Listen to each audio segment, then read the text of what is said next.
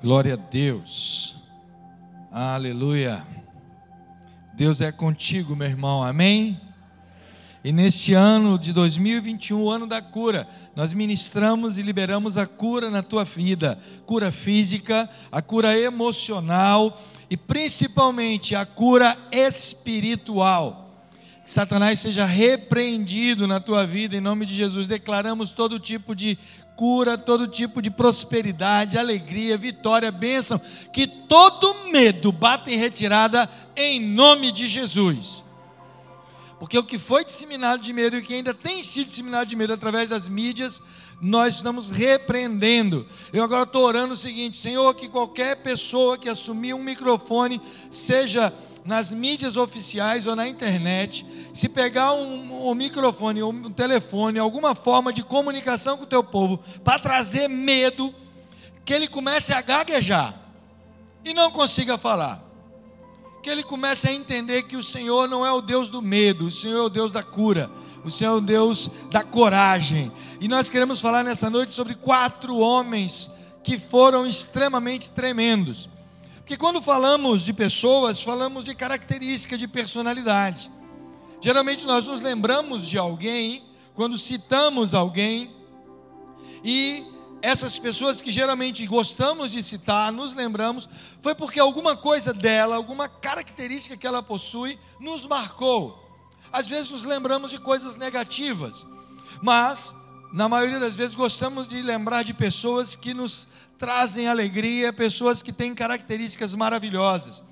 E eu creio que todos nós somos capazes disso. Se você está perto de alguém que você conhece, vamos fazer uma pequena atividade. Se você não conhece, eu dou toda a liberdade para se apresentar e dizer pelo menos o seu nome, a pessoa que está perto de você.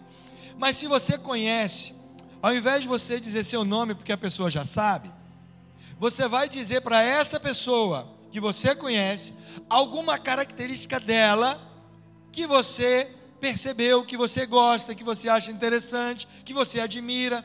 Então, se é uma pessoa alegre, olha para essa pessoa e diga: Você é alegre. Se é uma pessoa extremamente responsável, diga: Você é responsável. Você é uma pessoa, é uma pessoa carismática, você é uma pessoa feliz, você é uma pessoa boa, você é uma pessoa bacana, você é uma pessoa dadivosa, aquela pessoa que gosta de dar as coisas. Diga isso, fale, exercite isso. Isso é bom, não é? Se ela for uma pessoa chata, não diga não. É só, só as coisas positivas por enquanto. Quando eu for pregar sobre essas coisas negativas, eu digo, para você dizer que, né, se você não via ela há algum tempo, diga, eu estava com saudade de você. Estava com saudade de você, Leda, dos seus sorrisos, viu? Suas gargalhadas, estava com saudade. Glória a Deus. Essa pandemia aí separou muita gente, colocou muita gente afastada uma da outra, mas estamos vivendo épocas de reunir novamente, de unidade, de união. Abra sua Bíblia no Evangelho de Marcos, capítulo 2.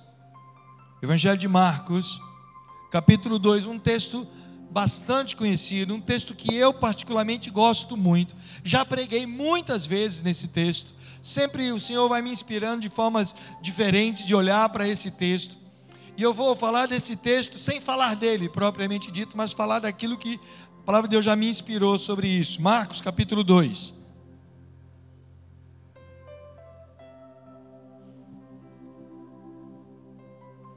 Achou? Você que está em casa também, acha aí. Já está tá sendo na tela, está tá na tela, pronto, você pode acompanhar pela tela do computador, da, da, da televisão também. Marcos capítulo 2, eu vou ler até o versículo 12. Do versículo 1 ao 12 diz assim: Poucos dias depois, tendo Jesus entrado novamente em Cafarnaum, o povo ouviu falar que ele estava em casa. Então muita gente se reuniu ali, de forma que não havia lugar nem junto à porta, e ele lhes pregava a palavra. Vieram alguns homens trazendo-lhe um paralítico, carregado por quatro deles. Não podendo levá-lo até Jesus por causa da multidão, removeram parte da cobertura do lugar onde Jesus estava e, através de uma abertura no teto, baixaram a maca em que estava deitado o paralítico. Vendo a fé que eles tinham, Jesus disse ao paralítico: Filho, os seus pecados estão perdoados. Estavam ali sentados alguns mestres da lei, raciocinando em seu íntimo, diziam: Por que esse homem fala assim? Está blasfemando. Quem pode perdoar pecados a não ser somente Deus? Jesus percebeu logo em seu espírito que era isso que eles estavam pensando e lhes disse: Por que vocês estão remoendo essas coisas em seus corações? Que é mais fácil dizer ao paralítico: Os seus pecados estão perdoados? Ou levante-se, pegue a sua maca e ande. Mas para que vocês saibam que o Filho do Homem tem na terra autoridade para perdoar pecados, disse ao paralítico: Eu lhe digo, levante-se pegue a sua maca e vá para casa. Ele se levantou, pegou a maca e saiu à vista de todos. Estes ficaram atônitos e glorificaram a Deus, dizendo: Nunca vimos nada igual. Palavra de Deus, amém, queridos? Glória a Deus. Quando foi que você se sentiu assim, querido? Quando foi que você pôde expressar isso, dizer: Eu nunca tinha visto nada igual? Talvez se faz tempo que você não pode expressar isso, está na hora de você continuar buscando Jesus. Está na hora de você, sabe, se ligar e se aproximar dele e ir até onde ele está. E eu quero dizer que ele está aqui nesse lugar para falar contigo, para agir, para mover as coisas na sua vida. Queridos, quando lemos esse texto, nos dá a entender que não eram somente quatro homens, haviam outros. Diz o texto claramente que é, alguns homens trazendo-lhe um paralítico carregado por quatro. Então, quatro eram aqueles que carregavam. Né? Hoje, nós vemos que o sistema de carregar alguém através de maca tem rodinhas, né? Hoje, até mesmo nas ambulâncias, quando chega no hospital, tem rodinha. Mas aonde nós víamos macas assim, até pouco tempo atrás, era no, no campo de futebol, quando um, um jogador se machucava então vinham aqueles maqueiros, colocavam, e ali eram carregadas por apenas dois. Até hoje tem, já tem os carrinhos né, que carrega.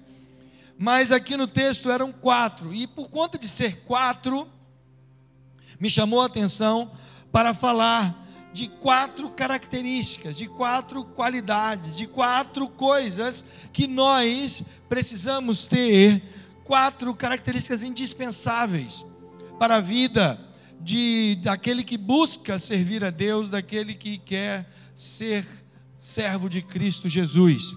E eu quero despertar você nessa noite, talvez, como eu pedi aí no início, para você falar da qualidade daquela pessoa que está perto de você, você tenha se lembrado de algumas qualidades, uma ou mais.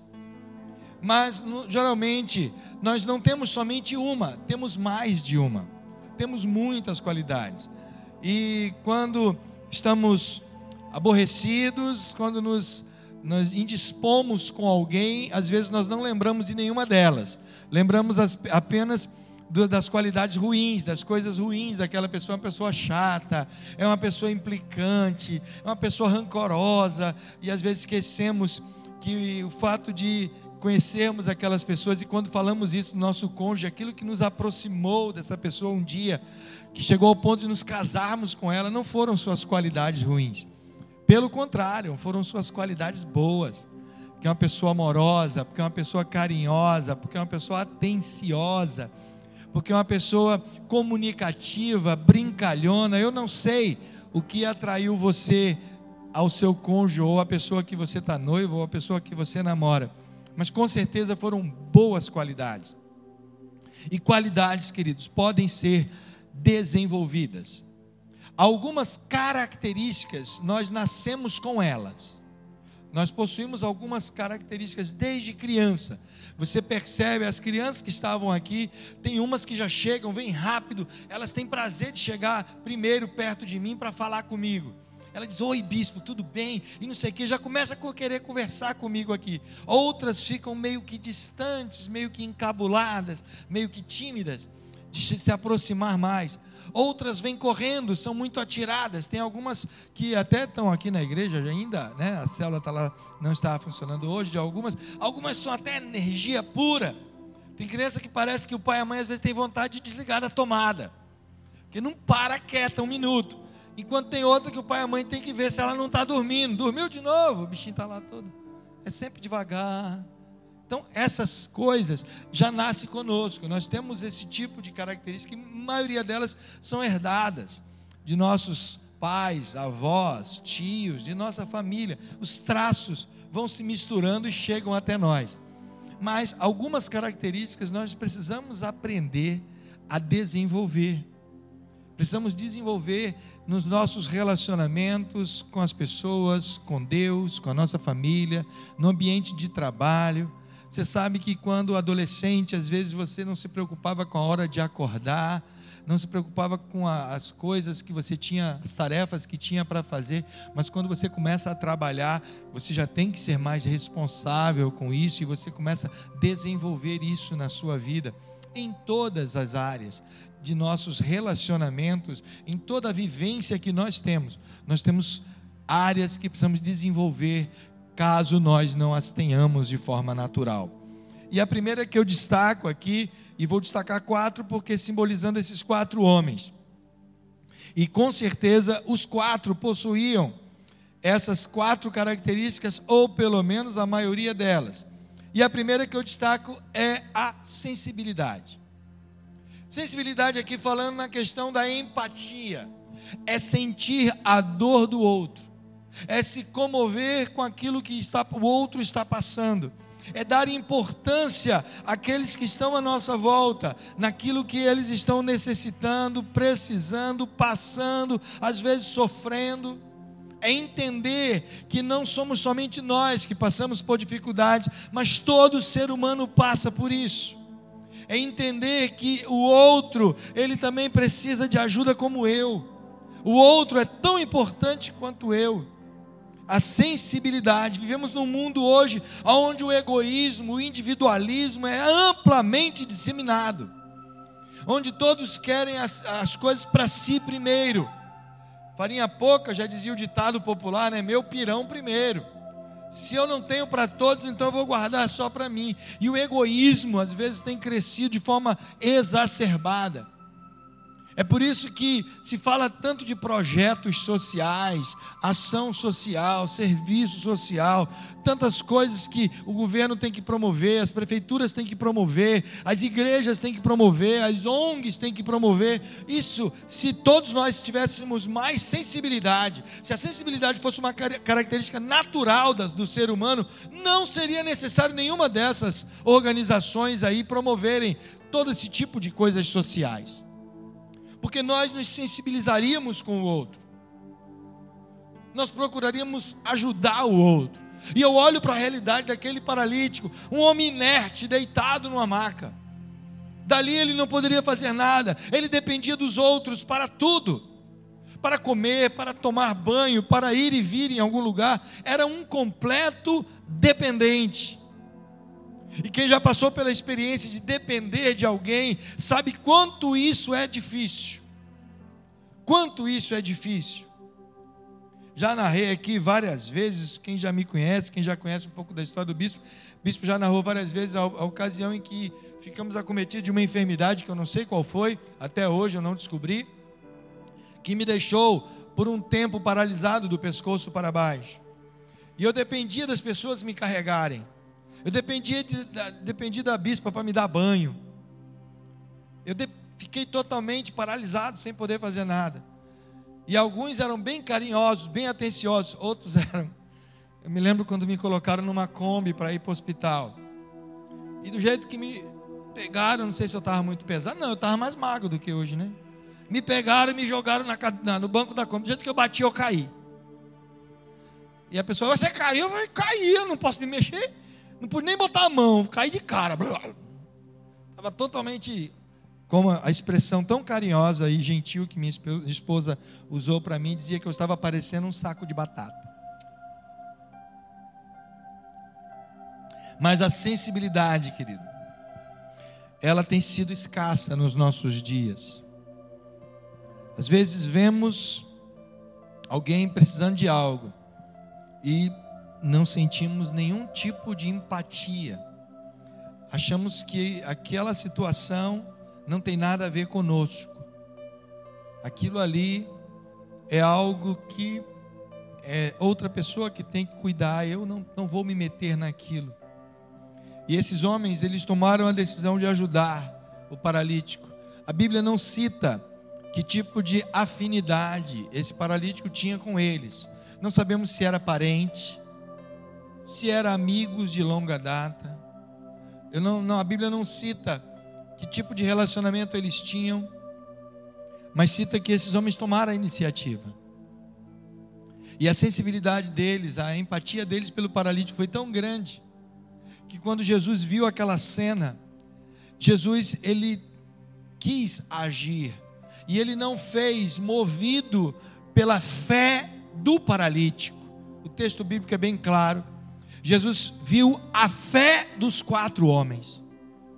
Diz o texto, vendo a fé deles, Aqueles homens pagaram o preço, tiveram que subir no telhado, destelhar a casa. Eu fico imaginando a sujeira que caiu, a fuligem, aquela situação vexatória, constrangedora, para descer o homem ali. Tiveram que providenciar a corda, tiveram que providenciar toda uma estrutura logística que a gente lê o texto e passa muito rápido. Ah, descobriram o telhado, descer o homem. Mas há uma estrutura logística para aquilo, querido. Domingo, dia 27 de dezembro, tivemos aqui na igreja mais de 40 batismos. E há uma estrutura logística que tivemos que montar aqui. Os diáconos tiveram que estar tá secando toda hora, puxando a água, colocaram o tapete, colocaram o pano, vieram ajudar as pessoas para que ninguém caísse, para que ninguém se acidentasse, para que tudo corresse da melhor forma possível. As fotos, o videozinho ficou lindo na internet, mas você, talvez você não tenha percebido a logística que envolveu tudo aquilo a trabalheira que deu de secar de um culto para o outro. Isso aqui ficou cheio d'água, porque após o primeiro culto, do primeiro batismo, as pessoas tudo molhadas vieram aqui para frente para a gente tirar uma foto. E a depois teve que secar tudo, preparar tudo para o segundo culto. Então essa logística, às vezes na Bíblia, ela não está dita, não está escrita, mas ela está nas entrelinhas. E aqueles homens fizeram isso, tiveram a sensibilidade de fazer isso. E Jesus viu isso. Então eu quero dizer para você nessa noite, querido. Quando Deus tocar no teu coração e a sensibilidade, você tiver sensibilidade por alguém, e Deus te mover a fazer algo por alguém, mesmo que ninguém esteja vendo, Ele está vendo. Deus está vendo.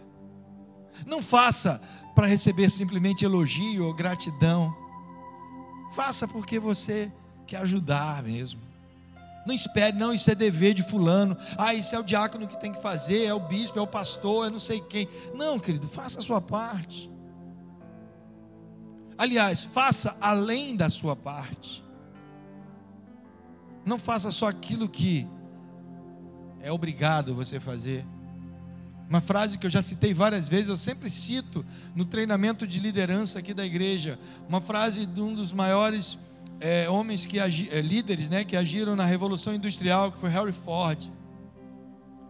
A história de Harry Ford se estuda hoje quando faz faculdade de administração, de liderança, de gestão de pessoas. E Harry Ford ele dizia uma coisa fantástica. Ele dizia o seguinte: olha, existem dois tipos de empregados. No caso, ele está falando daqueles que eram contratados nas indústrias. Ele falou assim: existem dois tipos de empregados que são os piores do mundo. Ele dizia: o primeiro é aquele que não faz o que você manda. Não adianta você mandar, você contrata a pessoa para fazer uma determinada tarefa e ela não faz. É terrível. E ele falou: o segundo é igual, terrivelmente. É aquele que só faz o que você manda. Ele não tem iniciativa de fazer nada a mais, uma criatividade, um passo a mais, sabe, um esforçozinho a mais, de fazer algo sem ninguém estar tá vendo. Então, diante de Deus, eu quero dizer para você o seguinte: Ele sempre está vendo. Ele sempre está vendo. Hoje parece que as pessoas fazem questão de, se elas vão fazer alguma coisa, faz uma selfie, já coloca numa rede social para que alguém veja, para que alguém elogie. Vai se arrumar para sair, vai no espelho, sabe? Mundo de caretas. Aí sempre alguém coloca lindo, maravilhoso, oh, coisa linda, gato, uau! Aí você, oh, massageou meu ego. Eu nunca vi ninguém, sabe, mesmo que aquela foto não ficou legal, aquele bico tá feio, aquele olho tá feio, aquela bochecha tá feia, mas nunca vi ninguém dizer, está horrível. Lava a cara, faz outra maquiagem que essa aí está horrível. Mas não. Aí parece que a hipocrisia reina também, né? Lindo, oh, gato. Uh. Fazendo mil caretas, né? Não, não vai magoar o coração de ninguém a partir de hoje, viu, querido? Agora o bispo mandou ser sincero, feiosa, né? Não, não vai magoar o coração de ninguém. Mas não viva disso, não faça disso a sua razão de ser, simplesmente querer agradar as pessoas. Vamos à segunda característica do segundo homem que eu destaco aí, é a praticidade. Querido, às vezes nós enrolamos muito as coisas ansiamos por viver num mundo mais prático. As pessoas às vezes se enrolam com tantas questões, com tanta coisa, e às vezes o que nós precisamos, o que determinada coisa precisa, é ir direto ao ponto. Imagina se aqueles homens se reunissem e dissessem: como é que vamos fazer para levar o paralítico a Jesus? Não dá. Imagina se cada um pegou de um lado, vamos lá. Chegou lá, diz o texto bíblico que a casa estava lotada, havia uma multidão, de forma que quem estava fora não conseguia entrar. Então aqueles homens podiam ter chegado na porta da casa e dizer: Ó, tentamos, não deu, está lotada, e desistirem e ir embora. Quantas vezes você já fez isso? Diante de uma realidade que você olhou e falou assim: não. Quantas pessoas já chegaram aqui num culto, às vezes de fim de ano, de Natal, a igreja lotada? Ah, vou embora, está lotado. Agora ficam mais é com medo da ah, pandemia. Oi, meu Deus, pandemia. Eu estava conversando com um grupo de pastores, colegas, e metade do, do, do, grupo já pegou Covid, a outra metade vai pegar. Que a realidade hoje é essa, viu, querido? Se você já pegou, glória a Deus. Se você não pegou, vai pegar. Porque o vírus está aí, ele não foi embora. E um dos pastores virou para mim e falou assim: Ernesto, tu pegou onde? Eu falei: no mundo. Ele, como assim? Eu falei: o mundo está em pandemia. Tu acha que eu peguei aonde? No banheiro? Peguei no mundo. Eu não sei onde eu peguei, eu sei lá, o vírus não me o vírus não, não avisou, cheguei, pá, me pegou. Não. Pode ter sido na igreja, pode ter sido no supermercado, pode ter sido na rua, na farmácia, pode ter sido em qualquer lugar. Você que já teve, tu tem certeza onde pegou? Não, você só viu depois começou os sintomas. Eita, tal dia eu comecei com febre, comecei com não sei o quê, comecei com... E o sintoma clássico que todo mundo porque tem uma onda de, de gripe também que você não está, gente diz, oh, estou com sintoma de gripe, eu não sei se é gripe, se é Covid. Mas quando a pessoa diz, perdi o paladar, pronto. Batata, é Covid, perdi o cheiro, meu cheiro, pronto. A pessoa logo percebe. Mas, querido, hoje vivemos uma época de pouca praticidade. Eu me considero uma pessoa muito prática. Eu não gosto muito daquele negócio de enrolar, sabe? Ai, nhe, nhe, nhe, não, a multidão podia ali, sabe, está atrapalhando, está tudo, mas tiveram, alguém deles falou assim: vamos fazer o seguinte, ó, vamos subir lá, vamos destelhar a casa. Eu penso que nem todos eles concordaram com isso. Alguns dizer, rapaz, meu amigo, você vai destelhar a casa dos outros. A Bíblia não diz como era a casa, se era telha, se era palha, se era. Não sei como era ali. Mas comumente aquelas casas, porque naquela região, perdão, aquela região chovia pouco. E comumente as casas ali em Israel, principalmente naquela época, ela tinha um telhado geralmente de palha, de madeira. E destelhar isso é cair fuligem, é cair. Quem a gente destelha uma casa aqui de telha, de, de essas telhas canal, é uma sujeirada. Quem, não, quem tem casa que não é forrada ainda aí, tá só na telha.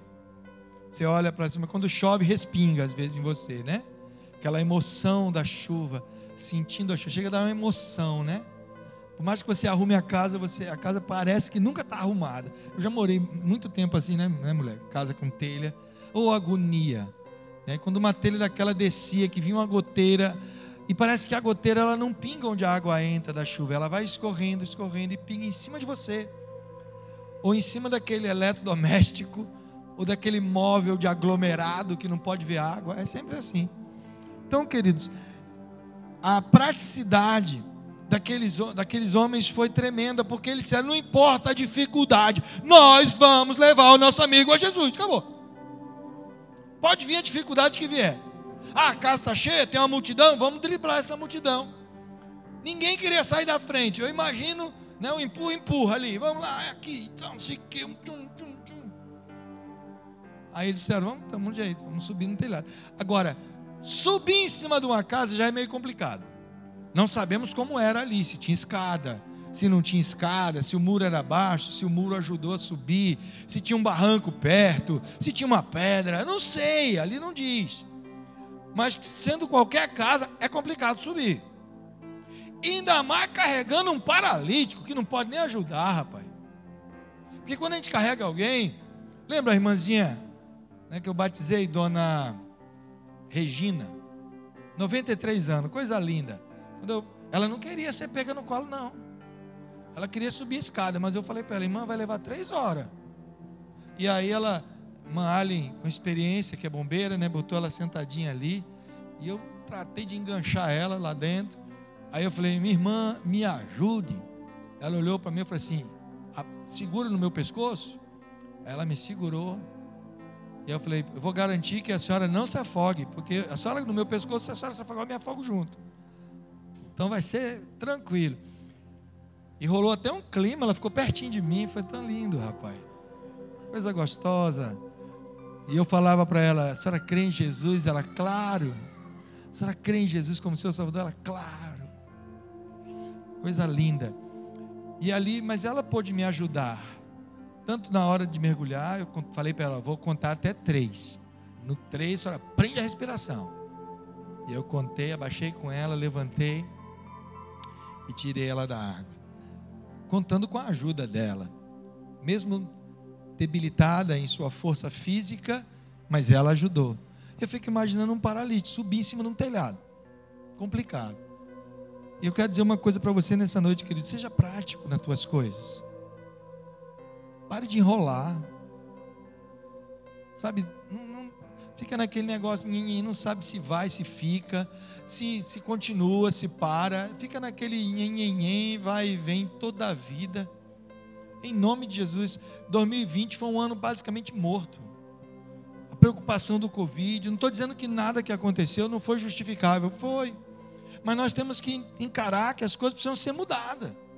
E precisa de você tomar a decisão de mudar as coisas na sua vida. Fazer as coisas acontecerem, ser mais prático.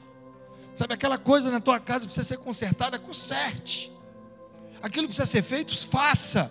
Aquele curso que precisa ter, ser terminado, termine. Aquela solução que precisa ser dada, dê.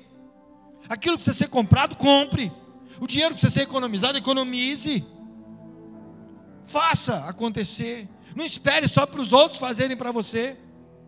Ah, eu, eu, eu, eu saí da igreja porque ninguém veio falar comigo. Aqui as pessoas estão indo até Jesus. Por que você está esperando as pessoas irem para até você? Vá, se mexa. É você que está precisando.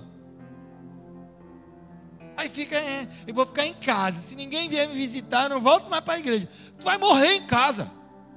Vai virar uma múmia ficar esperando pelos outros, pelos outros. Deus já está contigo, Jesus está na tua casa o tempo todo. E você ainda está esperando o quê, meu irmão? Se mexa.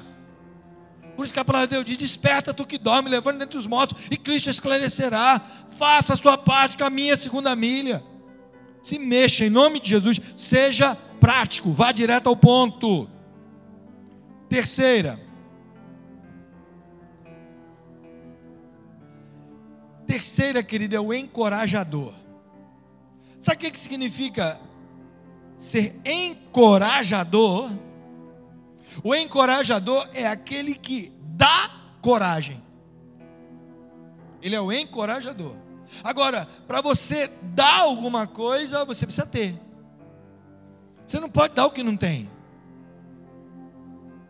Quem encoraja os outros precisa ter muita coragem para poder encorajar os outros. Em determinadas situações e circunstâncias, é necessário muita coragem para ir até Jesus, querido. É preciso ter muita coragem para fazer algumas coisas. Hoje em dia eu digo, é preciso ter coragem para casar.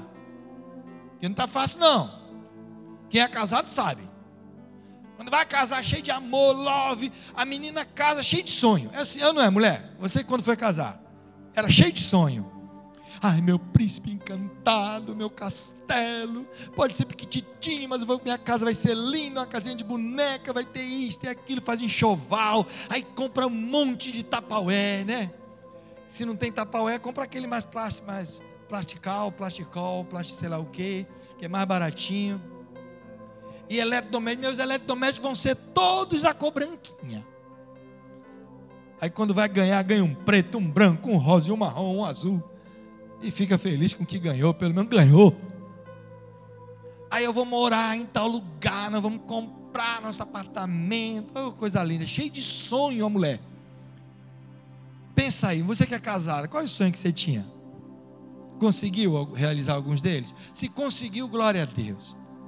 Eu todo dia vou tomar café com meu marido, ele vai sair para o trabalho, depois cada um vai almoçar no seu canto, que ele vai estar trabalhando, depois a gente vai jantar junto, vai ser só love. É ou não é? Coisa linda, cheio de sonho a mulher. E o homem, quando pensa em casar? Ele pensa em casar, ele diz: caramba, vou casar, vou ter uma casa, vou ter uma mulher, vou transar todo dia. É, os homens pensam assim, né? Nem, é, nem tudo acontece do jeito que a gente pensa, né? As coisas têm, é diferente. A mulher também, os sonhos dela, os sonhos dele. Mas sabemos que tem a responsabilidade. O homem é o sacerdote da casa, precisa botar o pão na mesa e aí vem o emprego, e aí descobre que aquele salário que você achou que dava, não dá, tem que ganhar um pouquinho mais, fazer um pouquinho mais. A mulher às vezes vai ajudar, a mulher sabe fazer uma, alguma coisa, ela é empreendedora, ela vai, sabe, vai fazer unha, vai fazer cabelo, vai maquiagem, ela vai fazer bolo, ela dá uns pulos dela também. Ajuda o marido. Às vezes algumas têm emprego, glória a Deus, a mulher que trabalha, é profissional, tem curso, formada, faculdade. Glória a Deus por vocês. Que podem ajudar em casa, podem, junto com o marido, construir um lar maravilhoso. Mas muitos sonhos precisam de muita coragem. Muita coragem. Vivemos num mundo cruel, um mundo que, sabe, tenta nos detonar, tenta nos destruir quer destruir o casamento, conselhos terríveis. Larga esse homem, larga essa mulher, não sei o quê, e aí vem os filhos. E para criar filho hoje precisa ter coragem, querido. Não é fácil. É a escola que é cara, é, vem, aí vem a farda, vem, sabe, livro, vem caderno, vem não sei o quê. Ai, 2020 não teve nem aula, você não se preocupou, mas estava quase enlouquecendo com o filho em casa. É hora da videoaula, e tem que dar videoaula, e agora você é professora, você tem. Ixi, meu Deus do céu. Teve, eu vi, eu vi mãe aí ao ponto de sair correndo de casa com os cabelos tudo assim, desesperada. Que os filhos vêm perguntar: mãe, me explica essa matéria. A mãe não estuda matemática há 500 anos, não entende nada de ciência mais, biologia, não sei o quê. Ela só passou porque filou. Eita, agora tem que ensinar para o filho.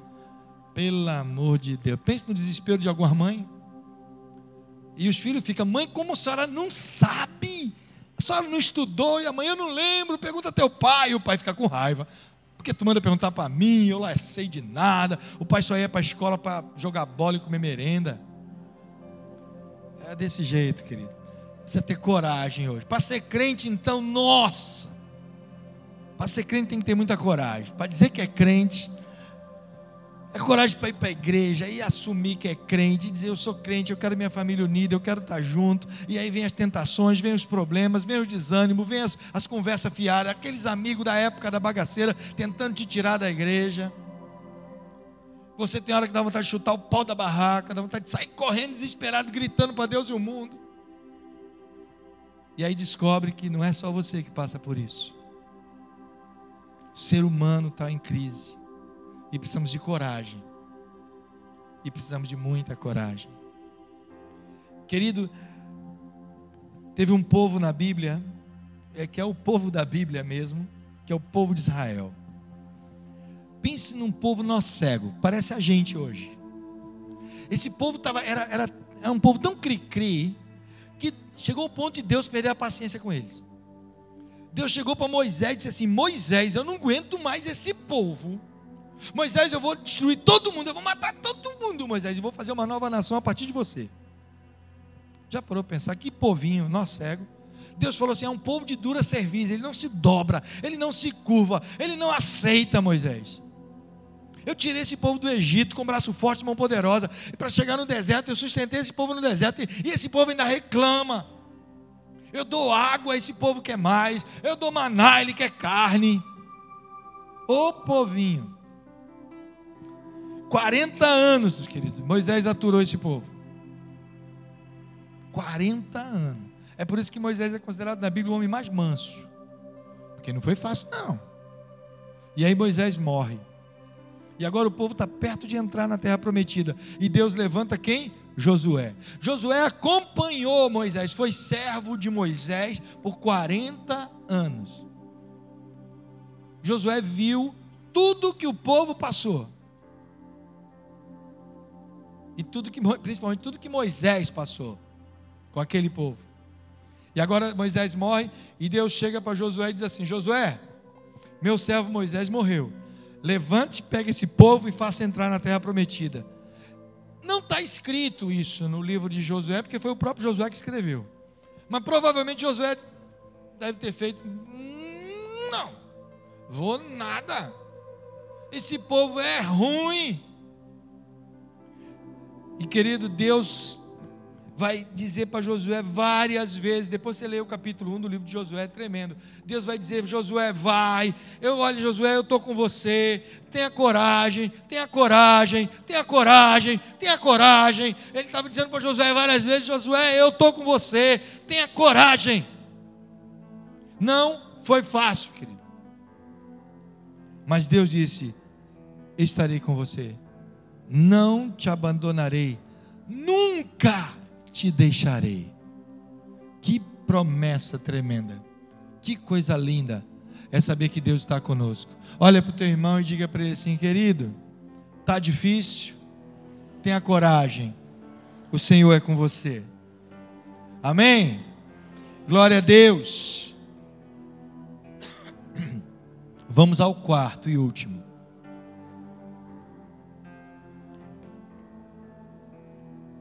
O cristão. O cristão. Querido, o cristão é aquele que conhece a Cristo. Aqueles homens, eles podiam, sabe, ter todas as qualidades do mundo, eles podiam ter todos os problemas, defeitos do mundo, mas eles, uma coisa eles sabiam, eles conheciam Cristo, eles disseram: vamos levar o nosso amigo paralítico para ele. Dá jeito, ele vai dar um jeito no paralítico. Ele, olha, ele vai dar uma solução. Ele conhecia, eles conheciam Cristo. Porque só aquele que conhece Cristo sabe que Cristo é poderoso para fazer aquilo que nós não podemos. Ele pode fazer, sabe, aquilo que você acha que não tem jeito, aquilo que está acabado, aquilo que não tem solução, aquilo que não vai conseguir progredir, não vai conseguir andar, Ele faz. Ele faz. Quando ele chega diante do sepulcro de Lázaro, Marta diz: Senhor, já tem quatro dias que morreu. E Jesus disse: Marta, se creres, verás a glória de Deus. Se creres, verás a glória de Deus. E Jesus está dizendo para você nessa noite, querido: não tenha medo, creia nele. A fé daquele, daqueles homens contagiou todos. Jesus viu a fé deles, que eles sabiam que Jesus, sabe, podia fazer alguma coisa pelo amigo deles. Sabia que o paralítico ia chegar lá, mas não ia sair do mesmo jeito. Foi levado por quatro, mas voltou andando sozinho, ainda carregando a sua própria maca. Uma fé contagiosa. Tem coisas mais contagiosas que nós estamos enfrentando aí, né? Tem a pandemia, eita, vírus contagioso, ninguém vê, ninguém, ninguém percebe, mas ele se espalha, contamina. Mas não, tem, não existe só coisas ruins que são contagiosas, não tem coisas boas também, querido. A alegria é contagiosa, o riso é contagioso, a fé também é contagiosa. Se você crê e não duvidar, Jesus falou: aquele que orar a mim, ao Pai, né, através de mim, pedindo qualquer coisa, crendo sem duvidar, Ele vou considerar. Não pode. Não pode seguir a Cristo. Não pode se intitular cristão sem fé, sem saber que aquele que prometeu é poderoso para cumprir. Ele é poderoso para cumprir. Quando eu disse para a Leda que eu tenho, tinha saudade dela, eu tenho saudade daquelas gargalhadas que eu tinha que parar de pregar aqui. Porque a, a alegria, o riso é contagioso. É gostoso ouvir. E eu pergunto a você nessa noite, querido, o que você, com o que você tem contagiado outras pessoas? Com palavras de ânimo, de encorajamento, de fé, dizendo vai conseguir, vai, tá, tá difícil, mas tu vai conseguir, tá difícil, mas tenta outra vez, tá difícil, prossiga, não desista, se levanta, se erga, caminhe, se renove, tá, tome fôlego e vai, a vitória é certa em Cristo Jesus. Ou você tem sido aqueles desanimado que diz não vai dar certo, vou parar por aqui, não consigo, já desisti, já parei, já morri, eu não sei, não dá, não consigo, não posso. Chega, querido. Chega disso. Chega de não posso, não consigo. Porque se depender de nós mesmos, nós não podemos, não conseguimos. Mas fiel é aquele. Fiel é aquele que prometeu por isso que o apóstolo Paulo disse: Olha, eu não julgo que eu tenho alcançado, mas uma coisa eu faço: eu prossigo para o alvo, pelo prêmio da soberana vocação em Cristo Jesus. Se está difícil para você, eu não quero que você coloque, sabe, sol, a peneira contra o sol, você não vai conseguir tapar. Eu não quero que você disfarce, eu não quero que você finja, eu não quero que já baste essa máscara de pano que você usa, não precisa usar uma máscara emocional mas eu quero que você entregue aos pés de Jesus, dizendo: Senhor, eu não consigo sozinho, mas se o Senhor for comigo, eu vou conseguir, eu vou vencer, eu vou chegar lá. Deus virou para Moisés e disse: Moisés, meu anjo vai contigo. E Moisés disse: Negativo. Se o Senhor não for conosco, não me faça sair desse lugar. Se a tua presença não for conosco, não me faça sair desse lugar. E por conta disso, Mateus 28, lá no finzinho, Jesus diz aos seus discípulos: Eu estarei com vocês todos os dias, até a consumação dos séculos. Vocês não vão ficar sozinhos. Você nunca vai estar sozinho. Pode vir pandemia que vier, pode vir problema que vier, pode vir doença que vier, pode vir, sabe, crise que vier, pode vir questões financeiras que vier, pode vir desengano que vier, pode vir depressão que vier, pode vir medo que vier, pode vir o que vier. Ele vai estar comigo e contigo e não vai abrir mão de você. Amém? Feche seus olhos. Deus, quantas vezes nós nos abatemos, desanimamos, Quantas vezes desconfiamos que não vamos conseguir. Mas a, a, exemplo desses homens, ó Deus, que creram, que poderiam levar o amigo até Jesus e que Jesus daria uma solução para o problema. Nessa noite nós declaramos que a nossa a nossa solução está em ti, ó Deus. Somente em ti. Jamais sairemos de lugar algum se a tua presença não for conosco. Venha abençoar os teus filhos nessa noite. Venha, ó Deus, dar um novo ânimo, renovar a coragem, renovar, ó Deus, a sensibilidade, renovar, ó Deus, a fé de cada um deles, ó Deus, entendendo que tu és com eles. E nunca, nunca nos desampara. Muito obrigado, Deus. Continua conosco. Recebe a nossa gratidão pelo que o Senhor já fez, tem feito e muito mais ainda fará. E oramos em nome de Jesus. Amém, Senhor, e amém. Glória a Deus. Diga para a pessoa que está do teu lado: não desanime. O Senhor é contigo. E diga: conte comigo também. Amém. Glória a Deus.